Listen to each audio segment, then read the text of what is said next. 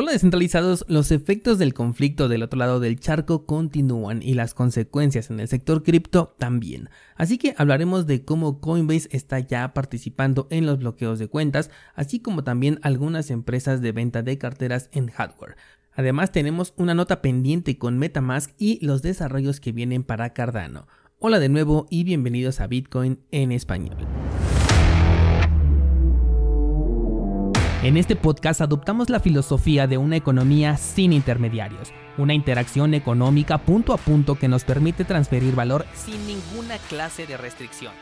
Hemos cambiado las cadenas centralizadas que limitaron nuestra economía durante años por cadenas de bloques que entregan transparencia a nuestra interacción económica. Y todo gracias a Bitcoin. Te doy la bienvenida a Bitcoin en español un espacio donde somos libres, somos soberanos, pero sobre todo somos descentralizados.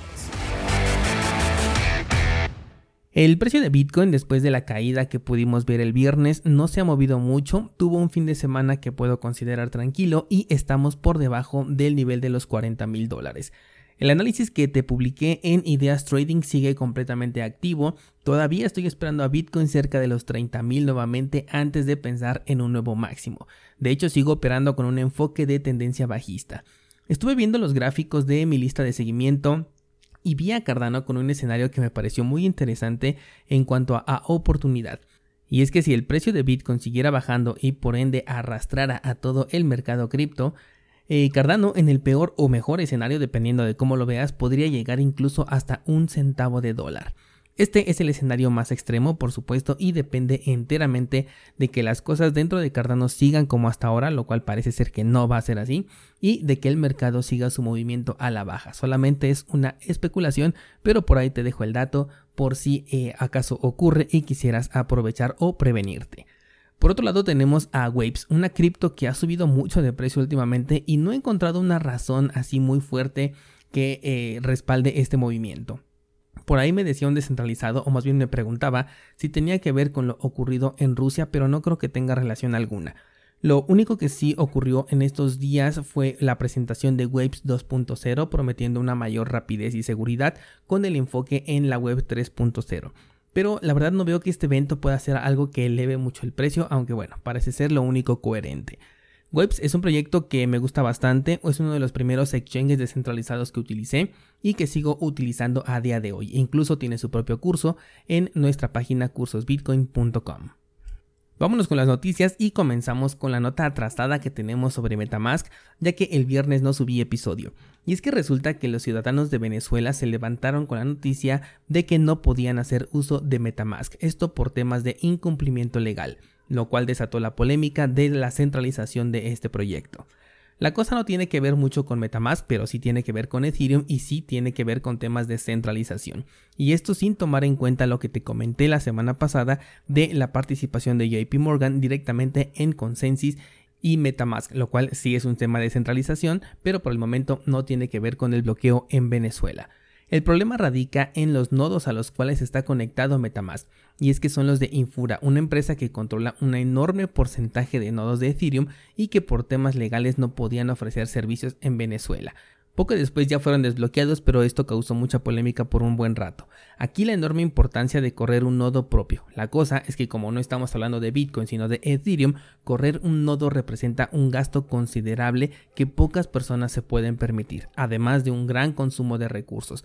Esa es la razón por la que hay muy pocas personas que realmente están corriendo un nodo de Ethereum y la gran mayoría está soportada por empresas grandes, de ahí la centralización que se le critica a esta red, sobre todo Infura, que es el principal proveedor del servicio y que es obviamente centralizado, incluso antes del tema de Consensus y JP Morgan.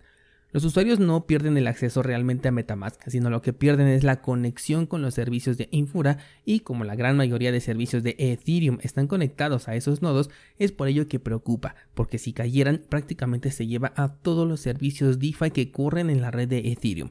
Imagínate el impacto de que Infura estuviera controlado por JP Morgan.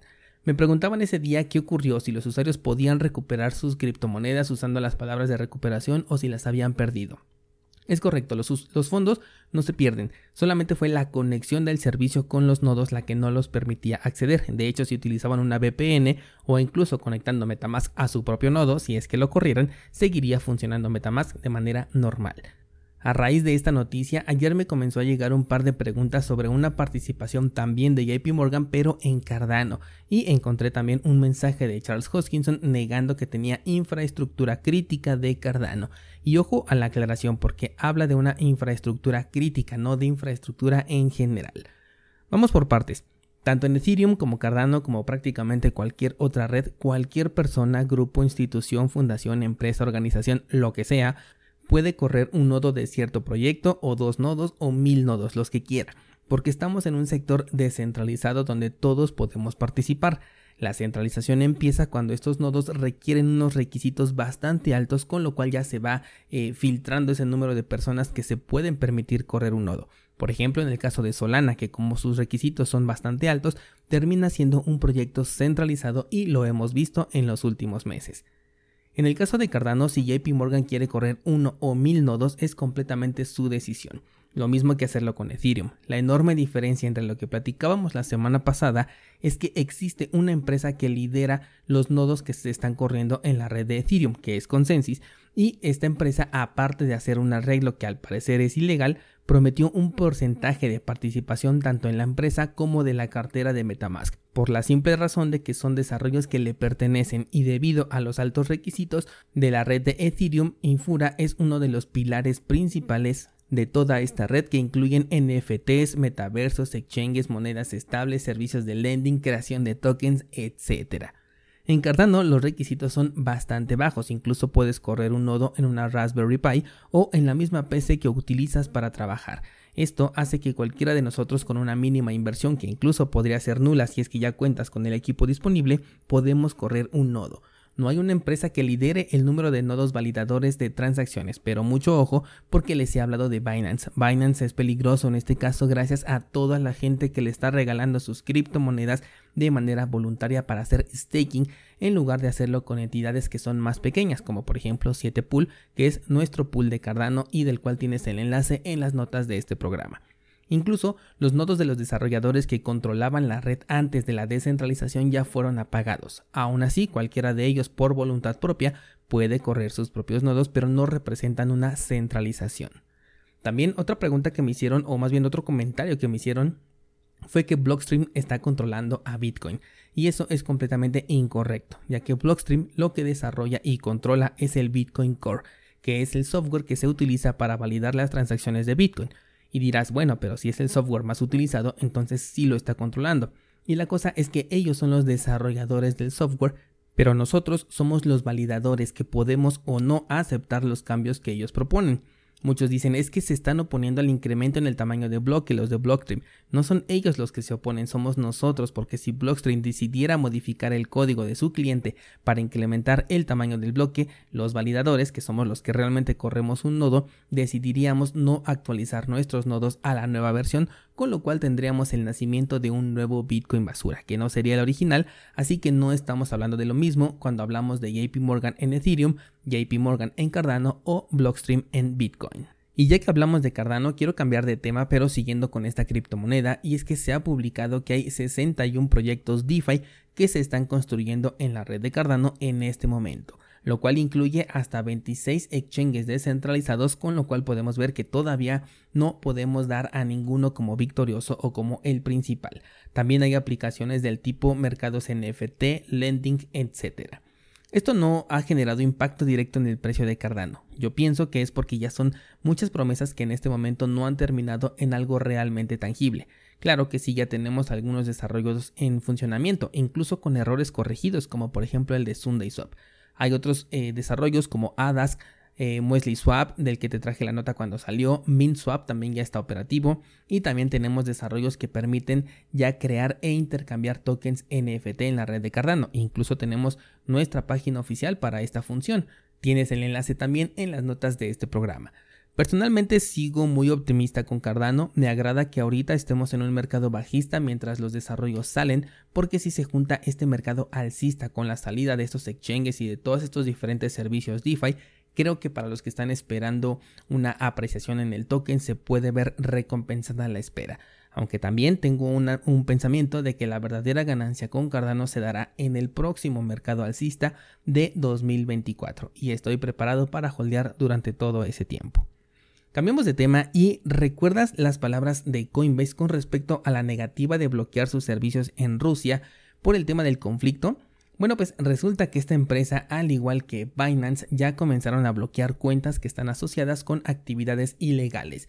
Solamente recuerda que lo ilegal cambia de un día para otro a conveniencia de los gobiernos, como ocurrió por ejemplo en Canadá, donde ya era ilegal que los manifestantes tuvieran dinero en sus cuentas bancarias y que estuviera disponible. Con una larga justificación, Coinbase ha comenzado este bloqueo apoyando las sanciones que están en pro de la seguridad nacional. No es un mensaje contradictorio, bien lo anunciaron, incluso el CEO de Coinbase dijo que eventualmente si se los pedían tenían que acceder, al igual que el CEO de Kraken. Así que tampoco es una crítica, porque los descentralizados ya lo sabíamos porque se trata de empresas centralizadas y en esta ocasión incluso los CEOs manifestaron abiertamente que si no querías correr riesgo, mejor sacar tus criptomonedas de cualquier servicio controlado por una entidad conocida. Otra empresa que también hizo lo propio es Satoshi Labs, la empresa que está detrás de las carteras Trezor, la cual ha suspendido todos los envíos de criptomonedas, perdón, de, de carteras cripto hacia Rusia y no piensa reactivarlos hasta nuevo aviso. En este caso también estamos hablando de una empresa centralizada que puede tomar decisiones propias de no hacer envíos hacia el país que ellos quieran y que también aparte tienen que acatar las imposiciones que se les dan si es que se los ordenan. El hecho de que trabajen para cripto no les libera de esta clase de decisiones que son diferentes al apoyo que estaban dando, por ejemplo, en la AOPP, porque eso sí fue una decisión propia que como clientes o como usuarios podríamos rechazar porque no era una obligación para ellos. Un buen respaldo entonces sería contar con una o más carteras en hardware disponibles porque no sabemos si el día de mañana nuestro país esté en esa lista negra y no tengamos un dispositivo físico para poder firmar nuestras transacciones de una manera mucho más segura. Así que toma nota de ello. Si quieres debatir sobre los temas que platicamos el día de hoy, te espero en el grupo de Discord y mañana por aquí mismo seguimos platicando.